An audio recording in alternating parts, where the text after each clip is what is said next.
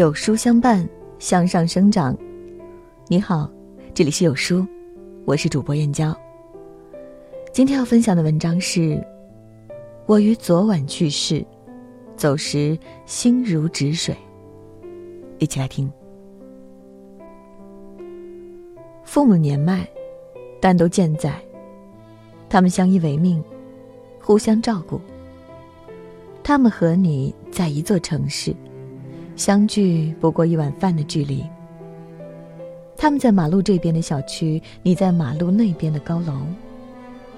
如是，人到中年的你，就可以放心了。你错了。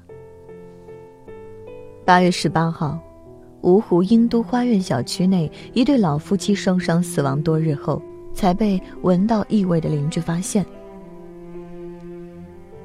生前。这对老夫妻养育两个儿子，一个女儿，有着体面而有尊严的职业。老爷子是重点中学的老师，患有老年痴呆症；老太太是小学教师，身体不太好。平日里，老两口相互照顾。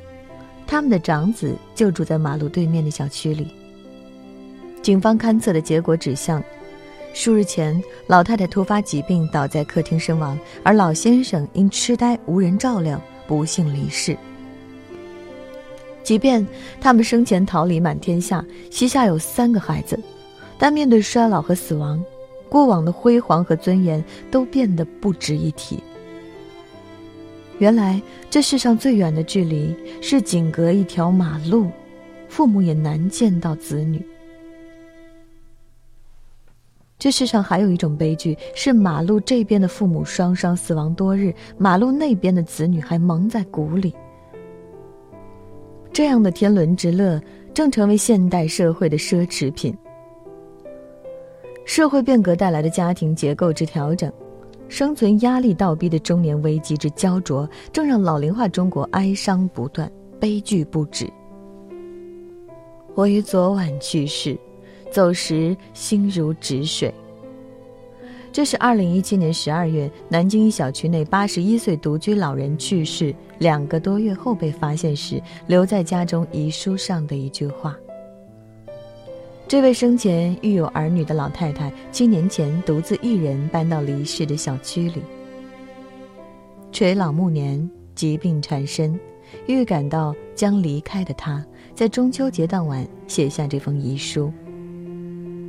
他预想，死亡的第二天就会有人到来，他不知死亡两个多月后才被发现，而发现者不是他生养的子女，而是离他最近的邻居。儿女数个，生前无人问及，遗书落尘，死后无人阅及。为人父母，最大的悲凉不过是生儿育女，勤劳择己。不添麻烦，最终却活成了一座被人遗忘的孤岛。这人间最妥帖的尊严，体现在生命的起点与终点。我们大哭一声来到世上，被真爱，被接纳，被安放。此后余生，哪怕动荡不安，最初的爱也会犹如苗之芽、树之根，让我们在慈悲中变得坚韧。我们蹒跚一路来到晚年，被看见，被善待，被照顾。过往经年，哪怕委屈受累，最后的情也犹如春之花，秋之叶，让我们在凄苦中释怀离去。当下诸多悲哀，归根结底不过是：出生者人如蝼蚁，垂老者世如草芥。记得作家歌周在《我在这个世上太孤独》空巢老人调查一文中写了这样一个故事：有对老夫妇是省城电子研究所的研究员，家境优渥良好，两个儿子优秀，一个毕业于北大，一个毕业于人大。两个儿子定居北京后，努力打拼，成家生子，都买了一百五十平方米的房子。功德圆满的老夫妇，身体好时也曾结伴出行，周游世界。但当疾病突然来访，老头住进医院治疗，老太太累倒后被邻居发现，才捡回一条命。此后，衰老和病患终日相伴，脸面和尊严荡然不存。儿子们除了请假回来照顾几天，很快就迫于工作和生计压力杀回北京。病床上的老两口只能相互打气，彼此搀扶。出院后，儿子们谁也不主动提出到我家来住。内心骄傲的老夫妇也不愿过度打扰孩子们的正常生活和私人空间。他们花钱雇佣保姆，接二连三雇佣了好几个。发现职业精神匮乏的服务行业，很多保姆根本配不上那动辄大几千的工资。对疾病和死亡的恐惧，最终让他们选择了养老院，并最后一次立下夫妻之约：如果有一个人先走，另一个人一定想办法紧随其后。这是相濡以沫的老夫妻能给彼此留下的最后一点尊严。当血脉关系淡薄，雇佣状况堪忧，人际交往狭窄，被拽进生活边缘和衰老深渊的老人，只能用这种悲怆而苍凉的方式挽留住最后的体面。有知识、有文化、有子女者尚且如此，无学问、无身份、无子女者只会更难。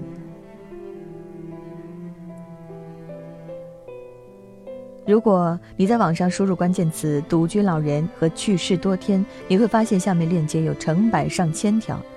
仅仅七月和八月，独居老人去世多日被发现的新闻就有十余条。二零一七年空巢老人调查报告显示，身患疾病的老人占全国老人总数的三分之一，高达五千六百万人。百分之九十的空巢老人最害怕的问题是孤独。百分之五十的老人感觉家庭关系尚且融洽，仅有百分之九点二的老人对子女感到满意。你养我长大，我陪你变老，这不是一种诗意的口号，而是一种落地的行动。它并非孝顺两个字轻易囊括，更需能力、认知和诚意的共同抵达。父母虽生数个孩子，但你依然是他们的唯一。越来越多的悲剧证明，并非孩子越多，父母越有保障。有一种悲剧，恰恰源自“我不去看爸妈，不还有你们吗”的侥幸心理。当父母老去，不管兄弟姊妹几个人，都该有我要负责的意识。有时候，你一个及时的电话或探访，就能避免老人的一场意外。父母不会拿孝顺怪你，但你不能心安理得的放任自己。不是孩子不孝顺，主要是太忙了。我也不想给他们添麻烦，这是天下父母的口头禅。父母年迈的人，多是人到中年累成狗，面临事业上、身体上、精神上和人际关系的种种无力感。再苦再累，不能弄丢了父母，那是你人生的来路。父母养你十八年。只盼能换回你十八个月。不管是富有还是贫贱，父母养我们长大成人，即便无法给我们提供捷径和资源，也尽最大努力给了我们他们所能给的最好的。从他们生病到老去，往往是一瞬间，在他们最需要时，请给予足够的耐心和陪伴。转眼之间，他们可能就不会再给你尽孝的机会。你记事簿第一条的位置应该留给父母。多少人的手机记事簿里写着工作的要事、孩子的愿望、家庭的开支、领导的指示，但鲜有人记着父母的需求。从今天起，在你手机记事簿里写下每一天或两天给父母打电话的提醒，写下每一个月或两个月回去看父母的行程，写下父母最需要的物品和药品。你的举手之劳，就是他们的晚年依靠。人生实苦，你苦苦跋涉抵达远方，终将懂得普天之下，唯有父母情长。岁月易逝，你人到中年，疲惫不堪，不该忘了，孤独之畔，唯愿亲人造访。在这个碎片化的时代，你有多久没有读完一本书了？长按扫描文末二维码，在有书公众号菜单免费领取五十二本好书，每天有主播读给你听。我是主播燕娇，明天同一时间不见不散。